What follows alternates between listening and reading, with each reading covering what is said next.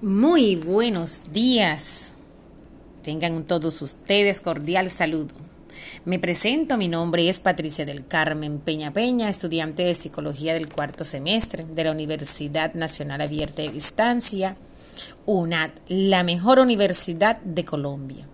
A continuación, en este espacio realizaré la presentación de la fase 5 del curso de Neuropsicología, la cual se denomina Creando Posibilidades en representación del grupo 119 que corresponde a los estudiantes Claudia Almanza, Dialenis del Carmen Romero, Aide Baños Muñoz y por supuesto otra compañerita muy especial, Luz, ¿dónde está la niña Luz? Luz Gabriela Serrano. En este curso pues queremos dar a conocer, como lo dice su nombre, creando posibilidades. Con esta pequeña introducción doy inicio a la presentación de los criterios utilizados para el abordaje del tema sobre enfermedades crónicas. Recordemos que no es fácil padecer o sufrir una enfermedad crónica, pero esta es nuestra misión, hacer que se minimicen, eh, dar las pautas y criterios para sobrellevarla y de la mejor manera. No todo en la, en la vida es fácil, pero podemos alcanzarlo. Dios nos da las eh, las herramientas para cada una de nuestras dificultades. Bueno, uno de los primeros criterios, podemos mencionar en este caso, es eh, elementos teóricos, bases de las propuestas argumentando debidamente eh, completos para ustedes, porque en realidad, y nosotros, a veces sufrimos una enfermedad crónica y no sabemos cómo llevarla, nos entramos en depresión, entramos en algunos momentos o episodios que nos hacen la vida de cuadrito. Pero aquí estamos para sobrellevarla y poder eh, eh, mantenernos con la salud mental de la mejor manera. Según la Organización Mundial de, de la Salud, OMS, Alrededor del 80% de todas las enfermedades crónicas ocurren en países de bajos y medios ingresos, donde viven la mayoría de la población mundial y por supuesto afecta la calidad de vida de los ciudadanos y los presupuestos destinados a la salud. Estas enfermedades crónicas son patológicas cuyos síntomas no se resuelven con el paso del tiempo, las cuales se originan a una edad temprana pero tienen que pasar años y años antes de que se, antes de que se manifiesten clínicamente. Y se consideran ser la principal causa de la muerte en el mundo, recordemos eso. En ellos encontramos enfermedades como la diabetes, que es algo, ya que todo el mundo dice, es algo común, pero es una enfermedad crónica. Los, los accidentes cardiovasculares, los tumores, las enfermedades mentales y entre muchas otras más. Recordemos, ustedes que están escuchando este audio, que todo en la vida se puede mientras tengamos la mejor disponibilidad. Estas enfermedades pueden forzar muchos cambios de estilos de vida de las personas, como por ejemplo dejar de hacer actividades que disfrutas, adaptarse a nuevas limitaciones físicas y necesidades especiales, generando un cambio en muchas áreas, las cuales pueden ser esporádicas sobre todo duras, solo un tiempo breve o puede ser permanente eh, o empeorar gradualmente con el paso del tiempo. Recordemos, nuevamente les digo recordemos a cada rato, ¿por qué? Porque todo en la vida se puede si tienes la mejor disponibilidad. Y tú puedes decirle sí a lo que en el momento estás diciendo no, porque cuando hay un Dios en el corazón, todo es posible. La Organización Mundial de la Salud, OMS, ha demostrado que es posible salvar 36 millones de vidas si se reduce en un 2% anual las tareas de mortalidad por enfermedades crónicas. A lo largo de los próximos años, hasta el 2015 en su momento, el informe de la eh, Organización Mundial de la Salud, eh, Prevención de las Enfermedades Crónicas, una inversión vital pública en octubre del 2005 reveló la magnitud del problema y propuso un curso para la acción. Ya empezaron a buscar qué? Buscar mecanismos y herramientas para ayudarnos a minimizar nuestro problema con las enfermedades crónicas. Recordemos nuevamente que padecer una enfermedad crónica no es morirse ya. es saber vivir con ella de la mejor manera. Hay acciones que debemos aportar. Las acciones deben aportar al bienestar emocional desde la regulación emocional y desarrollo de las dimensiones de la inteligencia emocional. Escuchen, emocional. Cuando hablamos de emoción, salen a relucir muchos, muchas eh, cosas de adentro de nosotros y es cuando miramos que estamos de pronto alegres, tristes, bravos, molestos. Entonces, ¿qué pasa? Cuando hay una enfermedad crónica, de pronto decimos, Dios mío, me está pasando esto, ¿por qué? Pero no, la verdad es que las acciones, empezamos con ellas a mirar que van a ayudarnos a minimizar, ayudarnos a sobrellevar esta pequeña carga para poder vivir de la mejor manera y sobrevivir de la mejor manera. Las enfermedades crónicas provocan cambios significativos en la vida de los pacientes que afectan la calidad de vida y el bienestar, lo cual requiere la aplicación de estrategias de afrontamiento que permitan superar las nuevas situaciones. Se hace necesario que hay un acompañamiento y mucha atención en este proceso de enfermedades por parte de la familia, ayudando de esta forma la adaptación a la enfermedad. Qué palabra tan bonita, afrontamiento. Debemos saberlo afrontar porque es con lo que vamos a convivir en su momento. En adulto, la regulación emocional ha sido asociada a, una, a un mayor bienestar, más particularmente las estrategias focalizadas en, el antecedente. Manes y Malfoch, 2009, citan esta parte donde dicen que focalizan todo esto a mirar a ver cuáles son los antecedentes que se tienen para padecer esta enfermedad. Por otro lado, dos estrategias de regulación emocional negativas tales como la rumiación y el ensimismamiento han sido postuladas como variable mediadora entre el efecto negativo y la ansiedad. Hay ansiedad. Ustedes saben que cuando algo nos sale mal o cuando algo eh, no está como queremos, empieza como ese, ese llamado ansiedad, no se le puede decir otra cosa, o ese desespero, pero aquí estamos para poder combatir esto. Tortella, en 2012, Asimismo, mira las dificultades en la regulación emocional. Ha sido reportada en diversos trastornos, tales como depresión mayor. ¿Por qué razón? Porque mira la magnitud del problema. Entonces, de todas maneras, Ellis eh, en 2013 también se pone de acuerdo con Tortella y miran esta parte. El beneficio de las emociones requiere un cierto nivel de procesamiento donde la habituación y la reestructuración cognitiva son mecanismos positivos que deben lograrse mediante la expresión de las emociones negativas, ayudando a disminuir el malestar que causa la enfermedad, permitiendo la recuperación del equilibrio psicológico y fisiológico. De esta manera, favorecer la interacción social con los demás. Lo que les venía diciendo. Cada uno de estos criterios va a ayudarnos a nosotros a minimizar un poco y sobrellevar esta enfermedad crónica para poder seguir viviendo ante la sociedad con todas las ganas y de la mejor manera. Otras de las acciones deben aportar el bienestar emocional desde la regulación emocional y desarrollo de las dimensiones de la inteligencia emocional.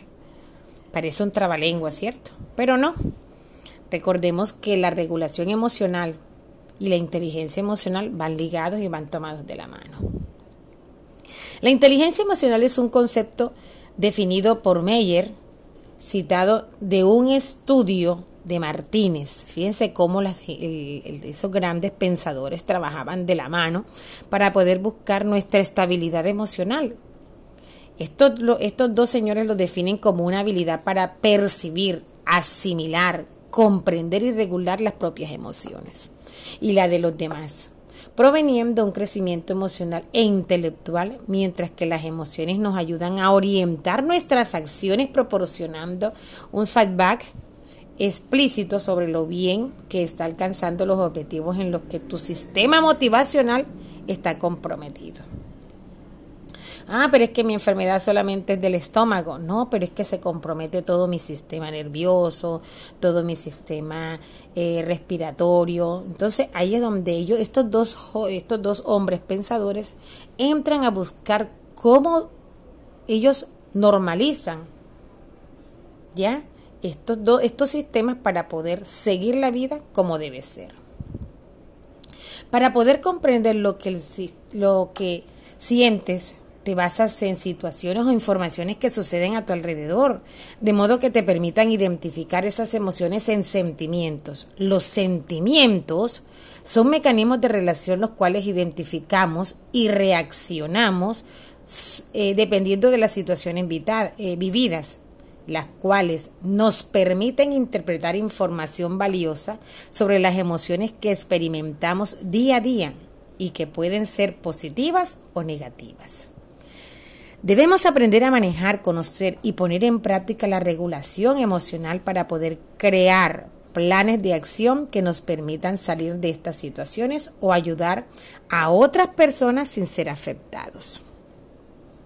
Quiero hacer un punto aparte aquí Recordemos que la familia y todas las personas que viven a nuestro alrededor son un ente importante para el crecimiento personal y sobre todo para vivir estas situaciones.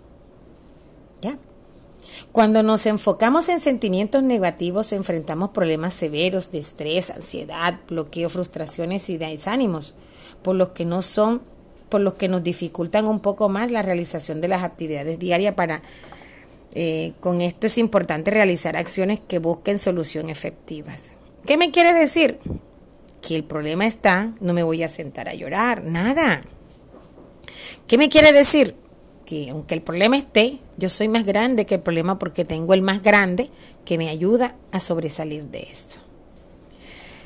En su momento, en 1994, Thompson define eh, Regulación emocional como el proceso de iniciar, mantener, modular o cambiar las ocurrencias, eh, intensidad o duración de los estados afectivos internos y los procesos fisiológicos a menudo con el objetivo de alcanzar una meta. Vea, esta regulación emocional hay que llevarla como debe ser, porque es quien nos ayuda a nosotros a, de pronto a, cambiar, a vivir, a vivir las cosas como son, a tener estados, en, digamos así, positivos para poder minimizar mi situación. Ahora hablemos de algo muy importante también, que son las pautas del afrontamiento de las enfermedades desde su condición de ser una enfermedad crónica, que facilitan su manejo. Hace un rato cuando empecé en esta grabación decía del afrontamiento. Claro que es una de las primeras situaciones que tenemos que mirar o unas pautas que tenemos que mirar.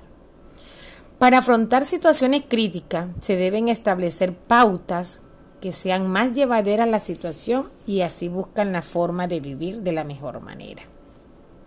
Y que la salud emocional no se vea afectada. Quisiera explicar algo cuando hablamos de salud pensamos que es que me duele la cabeza, me duele el estómago, tengo malestar en química. Cuando hablamos de salud emocional, miramos que esa es otra enfermedad. ¿Por qué? Porque es que mi mente, mi cuerpo está reaccionando al dolor que tengo y me va a entristecer, me va a poner ansiosa. Entonces, fíjense ustedes cómo no solo hay una enfermedad física, sino una enfermedad de mente. Y, y tenemos que prestarle mucha atención a esto. ¿Cuál es nuestra misión como estudiantes de psicología?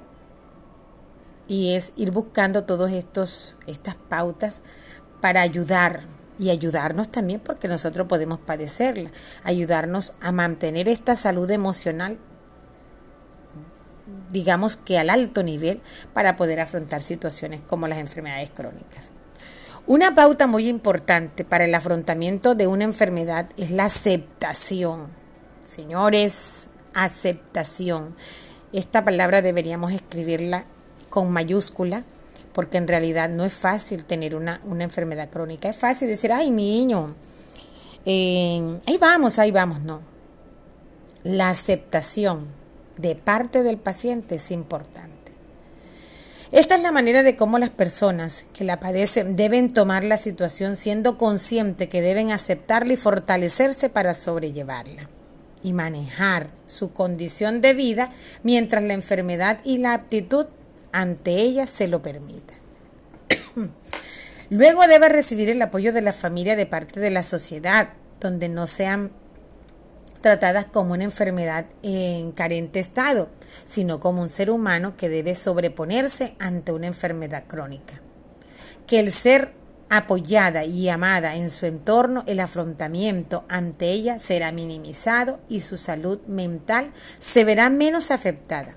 Cabe resaltar que en este momento eh, es que el paciente debe ser resiliente en cada momento que sienta desfallecer. Esa palabra resiliencia o resiliente, también quiero resaltarla. Esa capacidad que tenemos de decir yo puedo, de decir me caí y me levanto, eso se llama resiliencia, seguir como si nada y buscar la manera de salir adelante aún las situaciones en que estemos pasando. Entonces, es allí donde podemos hablar de resiliencia. En este caso se habla no de olvidar la enfermedad, sino de buscar estrategias para vivir la enfermedad de la manera llevadera, dejando a un lado el dolor y realizando actividades que nutran su ánimo y se mantengan ocupados para pensar menos en su padecimiento. Manejar una enfermedad crónica no es fácil, ya que hace como el ser humano se genere miedo, agobios y sobre todo incertidumbres en cuestión del tema de la muerte. Recordemos que cuando me dicen que padezco sí, una enfermedad crónica, yo digo, me voy a morir. Pero esa muerte va a llegarles a todos así tengan una enfermedad crónica o no. Pero como ya la tengo y sé que esto me va a generar situaciones incómodas, yo tengo que ser resiliente. Y esta palabra no se nos debe olvidar, no solo para una enfermedad crónica, sino para todas las situaciones negativas. Les decía que manejar esta enfermedad no es fácil, ya que tenemos incertidumbre, sobre todo en la cuestión de la muerte, pero no, pero puede ser llevadero y vivir de manera tranquila si se busca actividades como salir de paseo, realizar actividades físicas, si la enfermedad me lo permite, claro está. ¿Ya? Ir de compras, hablar con los amigos, tertuliar con las familias, tejer, bordar, cocinar, llenar sopas de letras o armar rompecabezas, ir al médico con la mejor disponibilidad, entre otras y muchas más que allí. Estas son solo unas básicas que podemos hacer en el diario vivir. Todas estas actividades hacen que se minimice el miedo y se lleve, y se lleve la enfermedad desde otro punto de vista positivamente. Para afrontar la, enfermedad se sugiere estar muy bien informado sobre la enfermedad que padece el paciente, buscar todo el pro y los contras y estar ya pendiente a la información que se tenga. Será de mucha ayuda para el afrontamiento de la salud mental. Porque si nosotros nos ponemos a mirar una información aquí y allá sin tener eh, certeza de dónde viene, le creemos a todo el mundo, lo que digan así sea verdad o mentira. Tenemos que buscar fuentes seguras para saber de la enfermedad. ¿Qué pasa si nos ponemos a creer de aquí, de información aquí y allá, que sin saber de dónde viene, entramos en pánico, deteriorando sobre todo las defensas del paciente y aumenta de pronto en un momento una recaída en él porque en realidad su sistema está debilitándose porque lo que encuentra en su enfermedad son cosas negativas y no debe ser así. Al realizar actividades como las mencionadas anteriormente, se pueden conseguir que el paciente eh, se restaure y tome otra posición de su enfermedad, quiera luchar por cambiarla y viviendo cada instante de la mejor manera. Cabe anotar que las personas con las enfermedades crónicas es la que se debe colocar siempre debe colocar de su parte para sobrellevarla y tener la mejor tónica para que los demás que la apoyan sean el soporte y su motivación para el afrontamiento de su enfermedad. Por esto, la resiliencia juega el mejor papel y muy importante en este ser humano.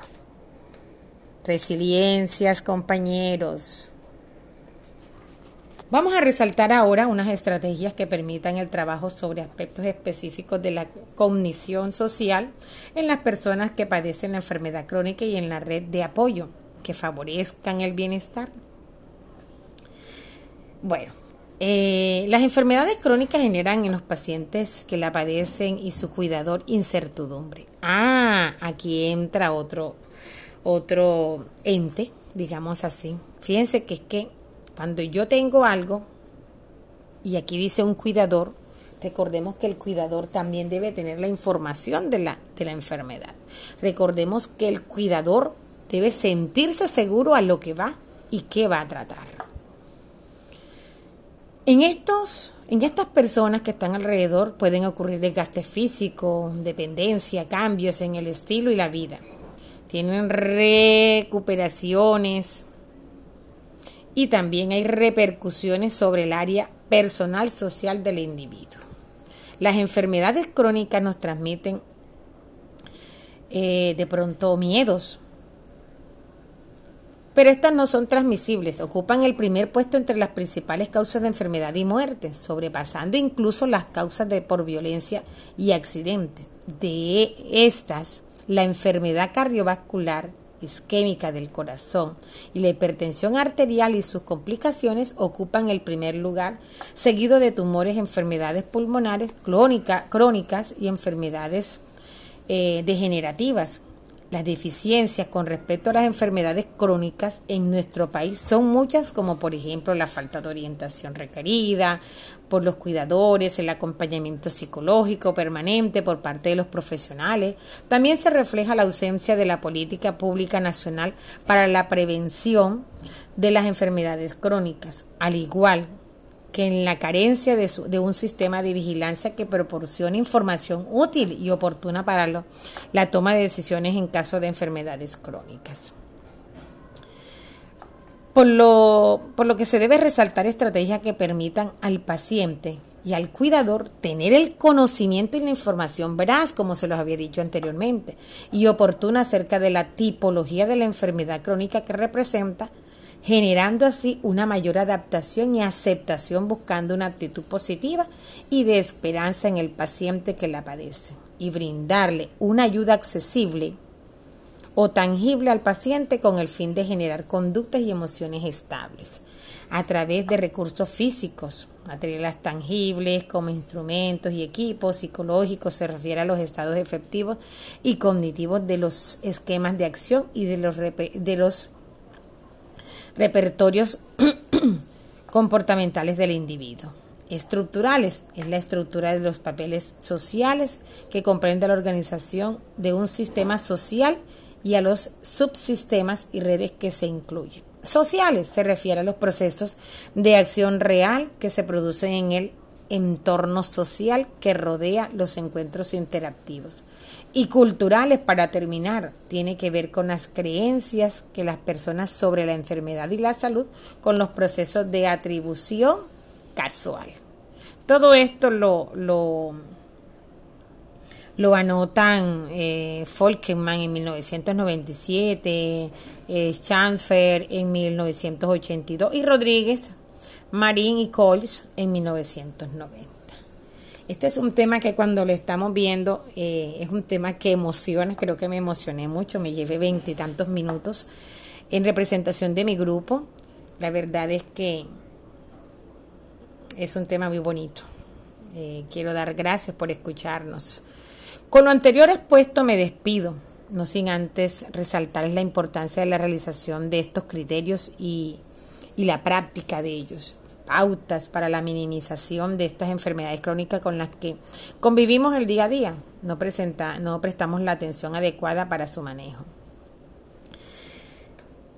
Eh, mil gracias. Le estamos eh, mandando una feliz Navidad de parte de Claudia, de Claudia Almanza, de Dialenis del Carmen, de Aidet Baño, de Luz Gabriela y de esta eh, fiel servidora de todos nosotros. Eh, somos un equipo espectacular, un equipo que trabajamos eh, de la mejor manera y pues Mi nombre es Patricia Peña.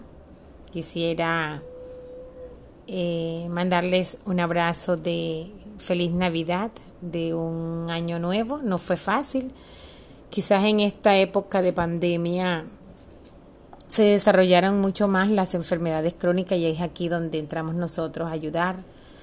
Y aquí están las pautas y estas estos criterios para que ayudemos a las personas que están a nuestro alrededor y si toca nuestra puerta, aquí las tenemos para ponerlas en práctica. Dios me los bendiga. Mil gracias. Que estén muy bien y pasen un bendecido día. Hasta pronto.